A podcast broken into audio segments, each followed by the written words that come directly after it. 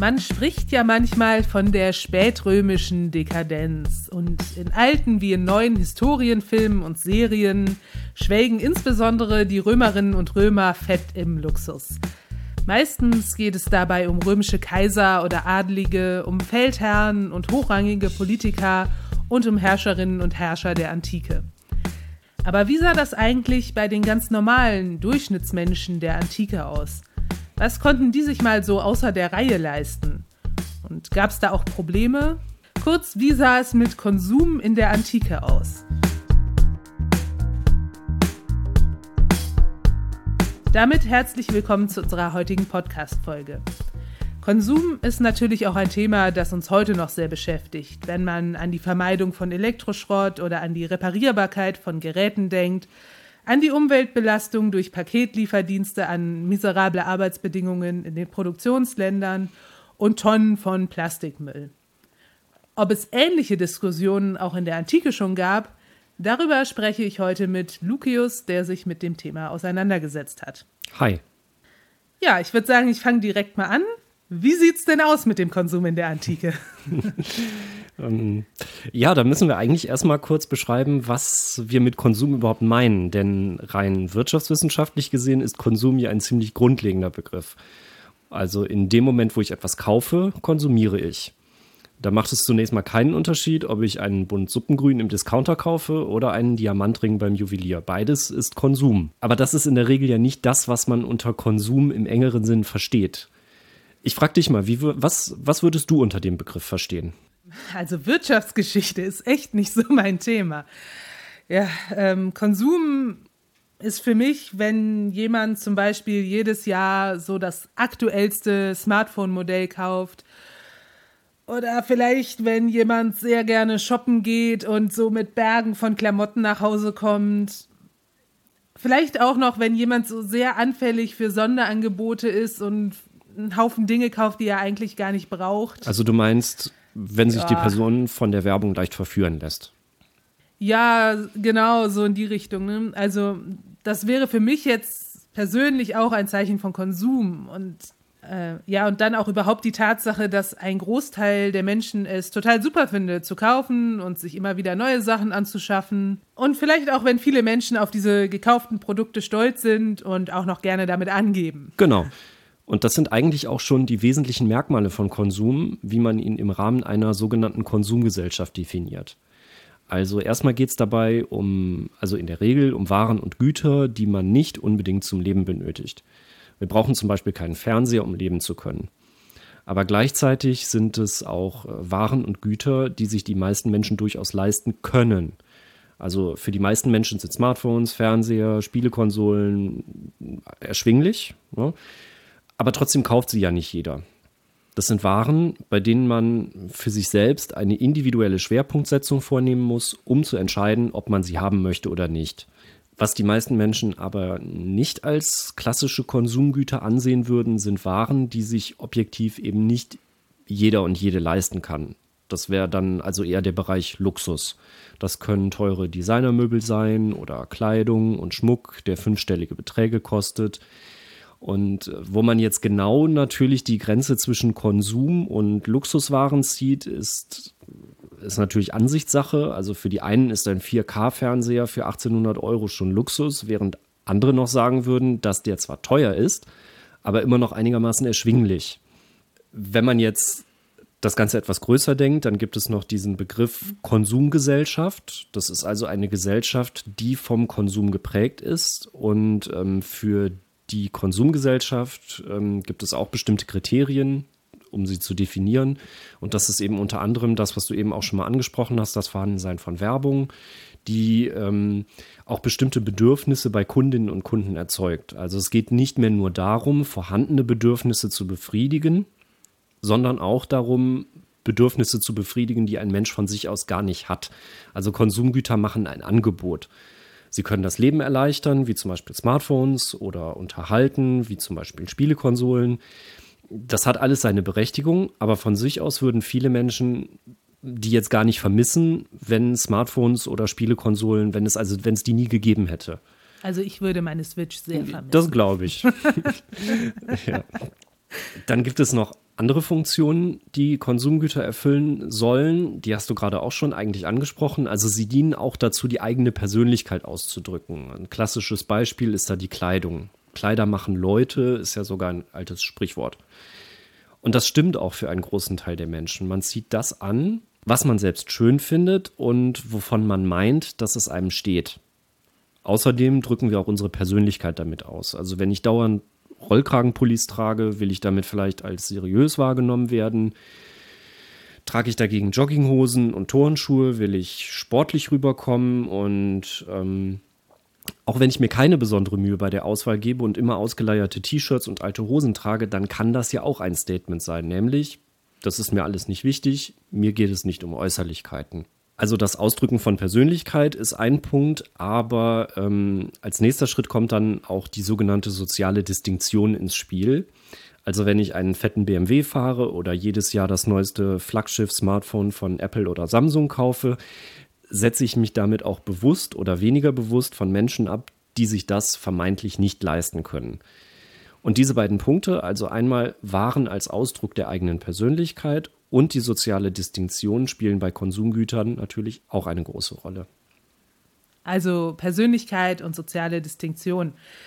Gut, da kann man sich ja vielleicht irgendwie vorstellen, dass das auch nicht immer gleich ist, also dass sich das vielleicht über die äh, Jahrzehnte auch irgendwie geändert hat. Genau, Konsumgüter befinden sich natürlich auch in einem Wandel. Andererseits gibt es natürlich aber auch bestimmte Güter oder Gruppen von Gütern, die schon fast überzeitlich in allen Epochen im Bereich Luxus und Konsum angesiedelt waren und äh, sind. Zum Beispiel Goldschmuck. Und damit können wir jetzt auch sehr elegant den Bogen schlagen, denn Schmuck ist natürlich ein Beispiel für Konsumgüter, die es heute noch genauso gibt wie seinerzeit in der griechisch-römischen Antike. Also gab es auf jeden Fall schon Konsum in der Antike. Ja, also das ist erstmal kein großes Geheimnis. Erstmal muss man ganz grundsätzlich feststellen, dass die antiken Gesellschaften die Voraussetzungen für Konsum mitbrachten. Das ist zum einen also die Tatsache, dass es ähm, gesellschaftliche Schichten gab, die sich vor allem durch das zur Verfügung stehende Kapital voneinander unterschieden. Und ähm, zudem war die Wirtschaft ja marktwirtschaftlich organisiert. Und das sind so die beiden Grundvoraussetzungen, die es überhaupt erstmal geben muss, damit Konsum möglich wird und ähm, auch zu einem wichtigen Element der gesellschaftlichen und wirtschaftlichen Ordnung wird. Insofern lassen sich die Modelle einer Konsumgesellschaft teilweise auch auf die Antike übertragen. Schwierig wird es dann aber beim Bereich Marketing und Werbung. Ich hatte ja eben schon mal kurz darüber gesprochen, dass es ein wesentliches Kennzeichen einer sogenannten Konsumgesellschaft ist, dass durch Werbemaßnahmen, aber auch durch das Marketing im Allgemeinen Bedürfnisse bei den Kundinnen und Kunden geweckt werden, die sie von sich aus größtenteils nicht hätten. Auch das müssen wir für die Antike annehmen, aber wir müssen uns dabei von unseren modernen Vorstellungen von Marketing und Werbung lösen. Produkte wurden schon immer so gestaltet, dass sie Käuferinnen und Käufer ansprachen. Aber natürlich gab es in der Antike noch keine ausgefeilten Konzepte für Produktgestaltung und Produktdesign. Und es gab außerdem selbstverständlich auch keine groß angelegten Kampagnen mit Plakaten, Werbespots und Product Placements in Unterhaltungsangeboten wie Filmen oder auf YouTube. Werbung in der Antike fand von Angesicht zu Angesicht statt, also auf dem Marktplatz oder in einem Laden, in dem ein Händler oder eine Händlerin ihre Waren anpries und ihren Kundinnen und Kunden schmackhaft machte. Hinzu kam dann sicherlich noch die sogenannte Mundpropaganda, die übrigens auch heute noch eine oft unterschätzte Form der Werbung ist. Aber damit haben wir natürlich ein Problem, denn von dieser Form von Werbung können wir uns natürlich kein genaues Bild machen. Also zusammengefasst kann man sagen, die gesellschaftlichen und wirtschaftlichen Strukturen lassen keinen Zweifel daran, dass es Konsum gegeben hat und dass auch bestimmte Prinzipien im Marketing schon verfolgt wurden. Aber in jedem Fall waren diese Bereiche noch weit vom heutigen Entwicklungsstand entfernt. Okay, das ist ja jetzt erstmal so ein bisschen die Definition davon, was Konsum überhaupt ist. Aber was genau haben denn die Menschen in der Antike ja, konsumiert? Das ist nicht ganz leicht zu beantworten. Um Konsum als gesellschaftliches Phänomen zu beschreiben, benötigt man vor allem schriftliche Quellen. Natürlich trägt auch die Archäologie dazu wertvolle Erkenntnisse bei, indem man das Vorhandensein bestimmter Waren und Güter an bestimmten Orten zu bestimmten Zeiten nachweist. Aber um komplexe Phänomene wie Konsum nachzuweisen, benötigt man eben auch Zeugnisse, die etwas über die Gedankenwelt einer Gesellschaft aussagen. Und die findet man in schriftlichen oder sogar literarischen Quellen. Das Problem ist, dass die schriftlichen Quellen, die wir haben, meistens von sehr wohlhabenden Personen verfasst wurden oder in der Welt der sogenannten Oberschicht angesiedelt sind. An der Stelle würde ich mal ganz gerne ein Beispiel bringen, das mit Konsum nicht so direkt was zu tun hat. Ich komme damit mal kurz vom Thema ab, aber es macht das Prinzip sehr schön deutlich. Jetzt bin ich sehr gespannt, dann ja, leg mal los. Es gibt ein Werk aus der Antike, das man heute fast in jeder zweiten Buchhandlung auf den Grabbeltischen findet, nämlich sowas wie Kochen wie die alten Römer oder Rezepte aus dem alten Rom. Und dahinter steckt meistens das Kochbuch des Apicius. Das kenne ich. Ah ja. Hinter dem Namen stecken, soweit wir wissen, mehrere Personen, die denselben Namen trugen, aber das soll uns jetzt hier erstmal nicht interessieren. Aber schlägt man das Buch auf, dann wundert man sich darüber, was die alten Römerinnen und Römer angeblich für komische Dinge gegessen haben. Da kommen dann Rezepte vor für Flamingozungen oder Gebärmuttern von Jungsäuen. Wie wir aus anderen antiken Quellen wissen, war Marcus Gavius Apicius, auf den dieses Kochbuch im Kern zumindest zurückgeht, so etwas wie ein Gourmet und Sternekoch, dem eine regelrechte Verschwendungssucht nachgesagt wurde. Mit anderen Worten, wir haben es wohl mit einem exzentrischen Luxuskoch zu tun. Nun ist dieses Werk aber nun mal das älteste erhaltene Kochbuch aus dem alten Rom und daher wird es heute noch als Vorlage für diverse moderne Publikationen genommen, die einem vermitteln wollen, wie man im alten Rom so gekocht und gegessen hat. Das ist aber natürlich ein massiv verzerrtes Bild. Kein normaler Mensch, in Anführungszeichen, hat in Rom Flamingozungen gegessen. Das heißt, vom Luxus in der Antike können wir uns ein ganz gutes Bild machen.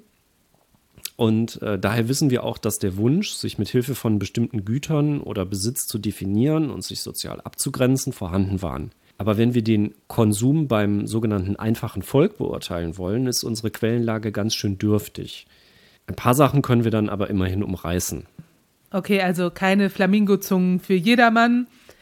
Aber wie kann man sich denn Konsum in der Antike so konkret vorstellen? Also das fängt erstmal bei ganz grundsätzlichen Sachen an, die eigenen vier Wände. Je reicher und wohlhabender eine Person oder Familie, desto geräumiger das eigene Haus.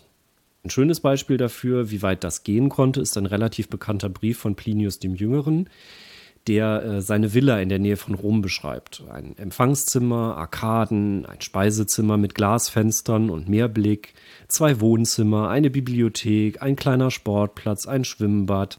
Das sind so ein paar Features, die er in seinem Brief nennt. Man darf aber wieder nicht vergessen, Plinius war ein hoher Beamter und gehörte zur Elite des römischen Kaiserreiches. Das heißt, hier sprechen wir im Grunde wieder über Luxus. Denn erschwinglich war ein solches Anwesen nur für einen winzigen Teil der Bevölkerung der römischen Gesellschaft.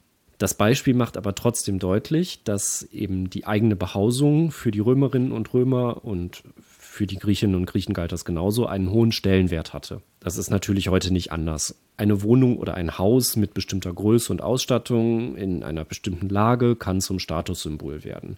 Und für die soziale Distinktion ist das auch ganz wichtig jede Stadt hat ja mindestens ein Stadtviertel, das als sozialer Brennpunkt gilt und im Gegenzug auch mindestens einen Stadtteil, in dem die Wohlhabenden leben. Also bei Wohnraum kann man sich ja vorstellen, dass das damals nicht groß anders war als heute. Was gibt es denn da sonst noch so für Bereiche, in denen Konsum eine Rolle spielt? Ja, der zweite große Bereich wären dann äh, in der Antike Nahrung und Lebensmittel. Das spielt für uns heute auf den ersten Blick nicht mehr so ganz die große Rolle, weil Lebensmittel einfach heute nur noch begrenzt teuer sind, selbst wenn man Markenprodukte kauft. Also kaum jemand. Die guten, die guten Marken äh, Flamingozungen zum Beispiel, oder welche meinst du jetzt? ja, genau. Ähm, also auf jeden Fall kann sich heute kaum noch jemand damit profilieren, dass er oder sie immer die guten Marken Flamingozungen von Captain Ego kauft. Am ehesten könnte man vielleicht heute an teure Bioprodukte denken, aber im Wesentlichen sind so gut wie alle Lebensmittel für alle Bevölkerungsgruppen erschwinglich, mit Ausnahme von ganz wenigen Waren wie Hummer, Kaviar und vielleicht bestimmte alkoholische Getränke, die auch heute noch gelegentlich als Statussymbole genutzt werden. Und das war bei den Römerinnen und Römern anders. Das war in der gesamten Antike anders. Ähm, der übliche Speiseplan eines einfachen Römers oder einer Römerin zum Beispiel bestand aus Brot, Käse und Wein. Das gilt mit vielleicht etwas anderen äh, Lebensmitteln auch für andere Regionen und äh, Zeiten oder Epochen der Antike. Also der Speiseplan ärmerer oder nicht ganz so wohlhabender Menschen war wesentlich eingeschränkter, als wir das heute kennen. Fleisch kam selten auf den Tisch. Das wäre dann also schon der erste große Bereich, mit dem man sich sozial abgrenzen konnte. Allerdings spielte Fleisch für die Griechen und Römer aus einem recht speziellen Grund dann doch eine relativ kleine Rolle. Viel Fleisch zu essen galt als barbarisch. Die antike Literatur ist übrigens voll davon, dass Gastgeber ihre Gäste mit den aufgetischten Lebensmitteln beim Gelage beeindrucken wollten. Auch da bewegen wir uns natürlich, was die Quellen angeht, im Bereich der Oberschicht und im Luxussegment, aber auch die römische Komödie, die so mehr oder weniger im Alltag angesiedelt ist, verrät uns, dass Essen für die ähm, Griechen und Römer eine sehr wichtige Rolle spielte und ein Konsumgut war. Für Alkohol gilt das natürlich auch, wobei das klassische Konsumgut in der Antike natürlich mit weitem Abstand der Wein war. Also das eigene Heim, teure Lebensmittel und guter Wein. Gab es da außerdem noch Bereiche für Konsum?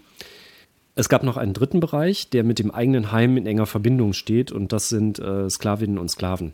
Auch der Besitz von Menschen war ein wesentliches soziales Distinktionsmerkmal. In den Häusern wohlhabender Familien waren etliche unfreie Personen tätig, die sich um alles Mögliche kümmerten. Sie waren für die Ordnung und Sauberkeit zuständig, arbeiteten in der Küche, konnten auch als in Anführungszeichen Sekretäre für den Hausherrn tätig sein oder die Pflege und Erziehung der Kinder übernehmen. Insofern waren Sklavinnen und Sklaven natürlich ein Statussymbol. Je mehr man sich leisten konnte, desto wohlhabender war man. Die Anzahl lässt sich dabei natürlich leicht abstufen, je nach persönlichem Einkommen. Eine weniger wohlhabende Familie konnte sich vielleicht nur einen Sklaven für die Küche leisten oder mietete sie für bestimmte Anlässe. Auch das war möglich. Das klingt, äh, ja, das klingt irgendwie sehr abgefahren. Also ich konnte mir für einen Tag einen Sklaven mieten. Genau, also das wissen wir aus der römischen Komödie, da kommt das häufiger vor, sogenannte Mietköche und ähm, auch Unterhaltungskünstler und Unterhaltungskünstlerinnen, die man sich für einen Tag oder für einen Abend ins Haus holte, um eine Feierlichkeit aufzupeppen. Aber dabei handelt es sich dann oft eher um Tagelöhner und nicht um Sklavinnen und Sklaven im eigentlichen Sinn. Aber trotzdem gehört auch gemietetes Personal zum Konsum genauso wie heute. Also viele Menschen, die heute etwas wohlhabender sind, bezahlen beispielsweise eine Reinigungskraft. Also das sind bis jetzt ja alles Konsumgüter, die sich in eher grundsätzlichen Bereichen des Lebens finden. Ähm, gab es denn auch Konsumgüter, die weniger an menschlichen Grundbedürfnissen orientiert waren? Also ich meine jetzt so die antiken Pendants zu Fernsehern, Smartphones oder Spielekonsolen. Da wird es jetzt am schwierigsten. Zuerst mal muss man ja hier ähm, ziemlich abstrahieren. Also du hast gerade Geräte genannt, die der Unterhaltung dienen, aber auch praktische Helfer im Alltag sind, die das Leben erleichtern. Und dafür müsste man nun antike Entsprechungen finden. Das ist so die eine Schwierigkeit. Und die andere besteht in der Quellenlage. Ich mache das mal an einem Beispiel deutlich. Ein wichtiges Unterhaltungsmedium, das man sich auch in der Antike schon kaufen konnte, waren Bücher. Und es ist mehr als plausibel, dass Bücher durchaus ein Konsumgut waren. Soweit können wir gehen. Aber wir können aufgrund der Quellen nur sagen, dass reiche Personen Bibliotheken besaßen, in denen sich die Werke berühmter Dichter und Denker befanden. Man gab also auch ganz gern damit an. Wir wissen, dass es in der Antike nicht nur Vergil und Platon gab, sondern auch Unterhaltungsliteratur.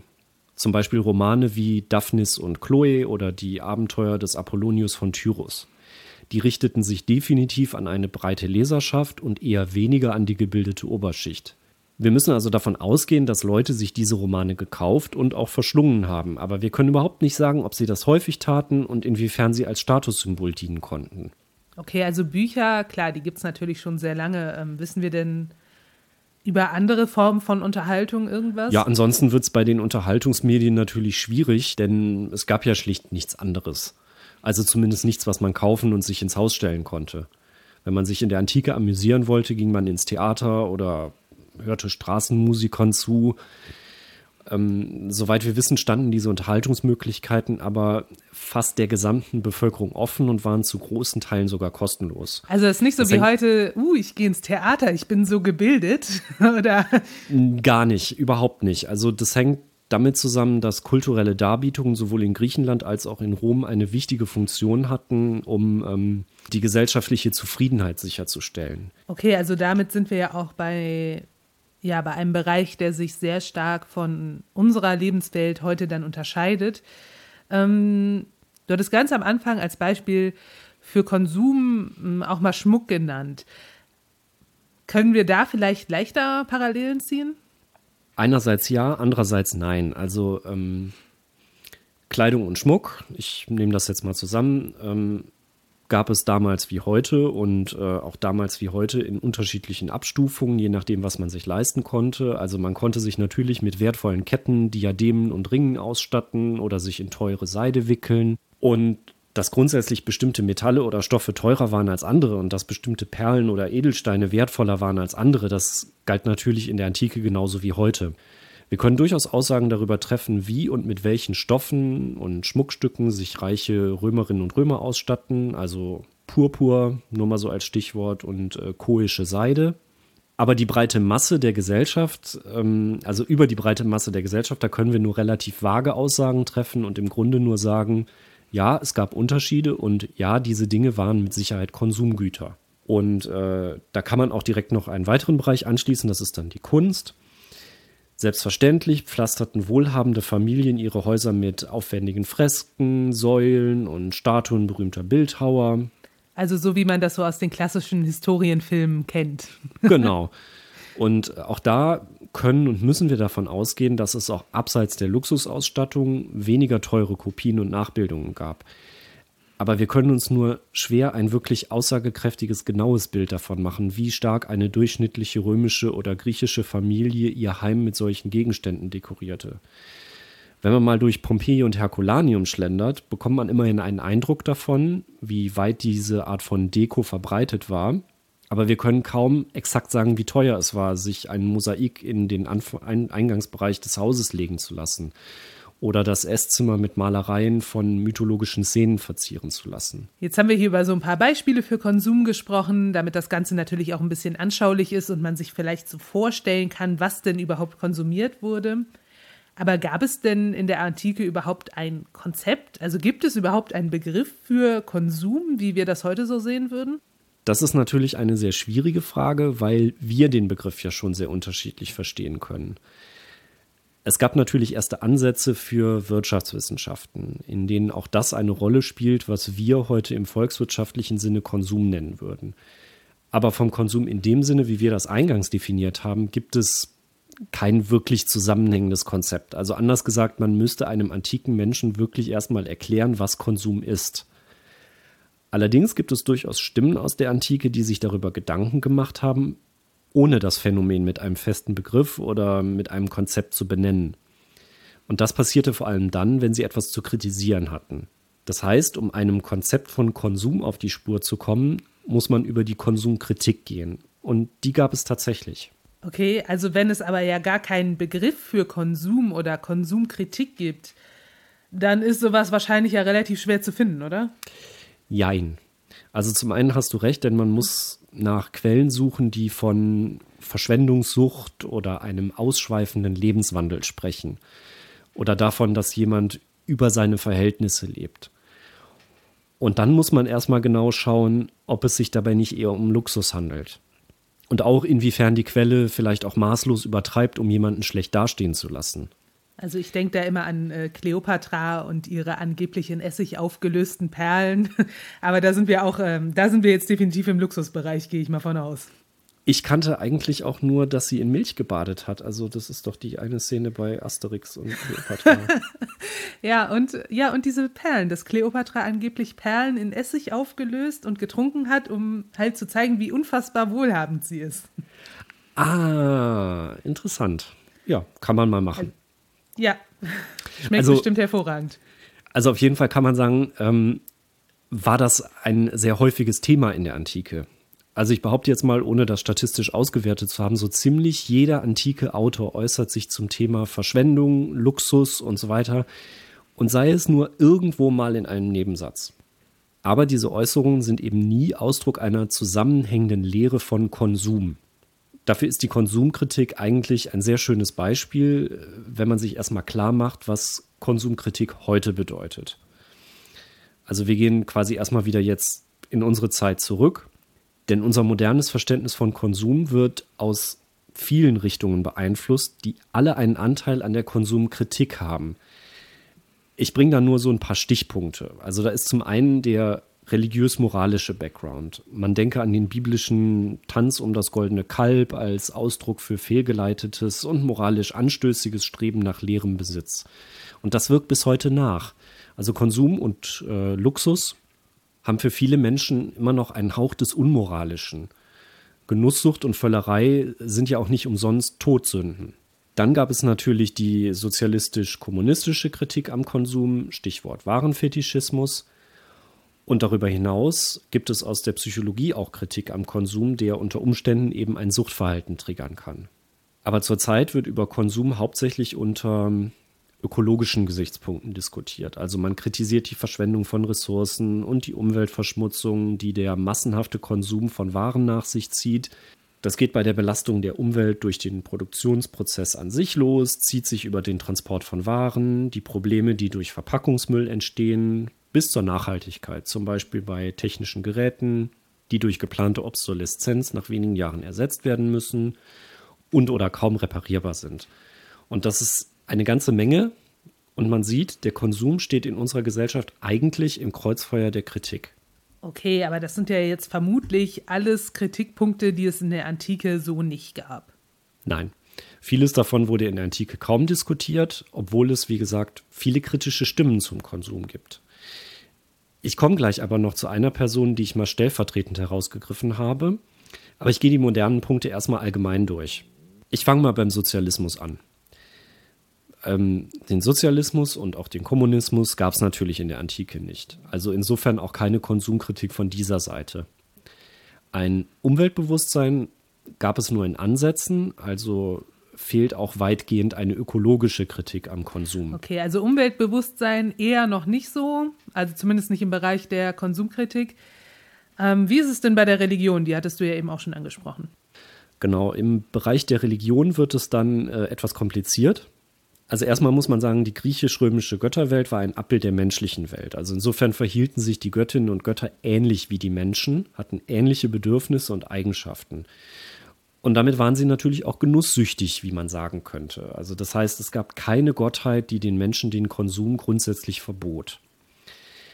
Allerdings muss man dazu sagen, und das ist es halt, was die Sache so kompliziert macht, dass es in der Antike vor dem Christentum ja nicht die eine Religion gab.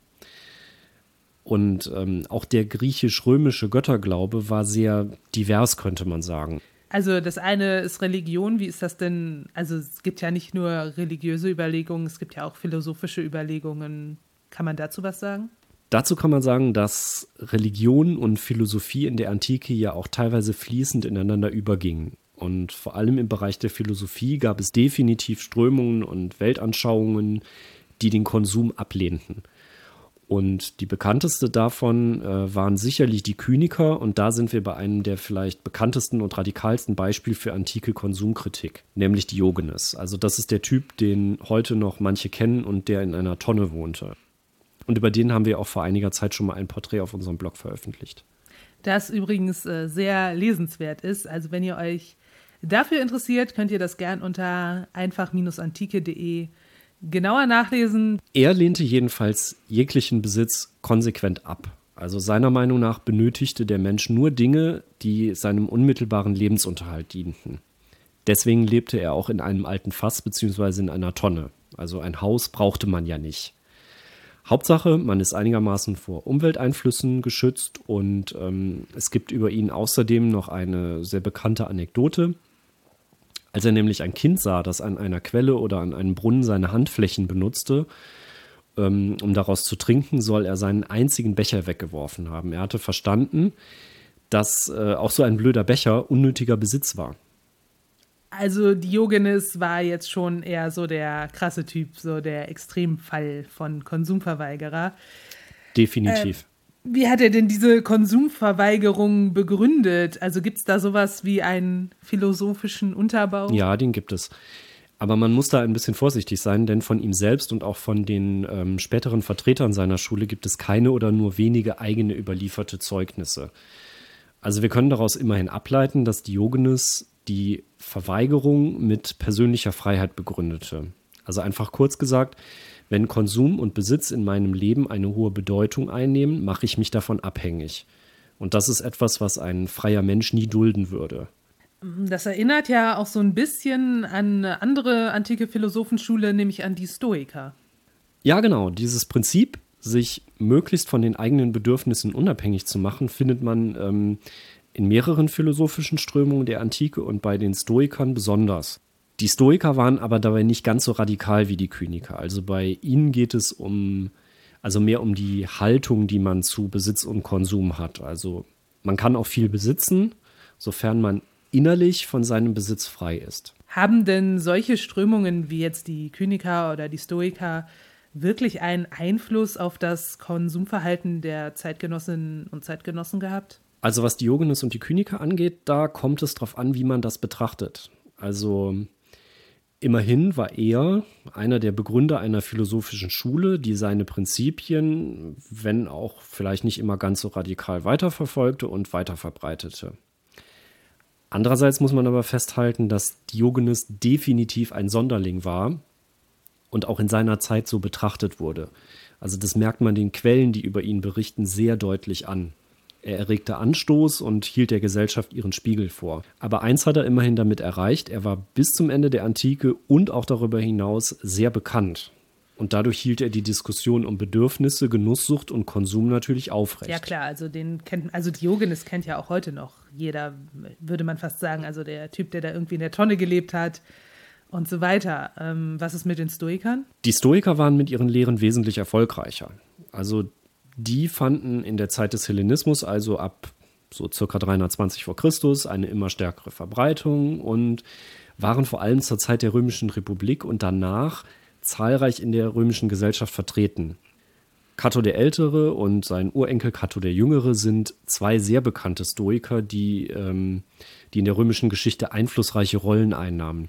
Und später kommt mit Marc Aurel sogar ein Kaiser auf den römischen Thron, der als wichtiger Vertreter der Stoa gilt.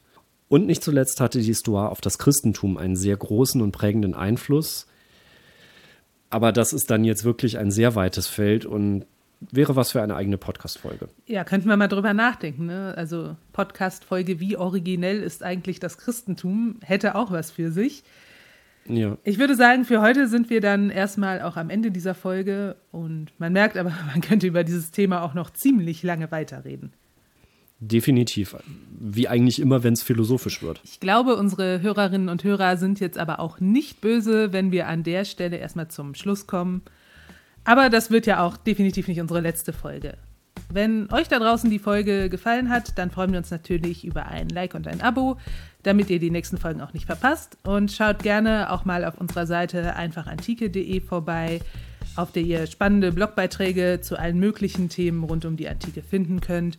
Ähm, zum Beispiel auch zu Diogenes, über den wir uns ja jetzt hier zum Schluss unterhalten haben. Ich gehe mir jetzt ein paar äh, tiefgekühlte Flamingozungen braten und wir wünschen euch eine gute Zeit und bis bald.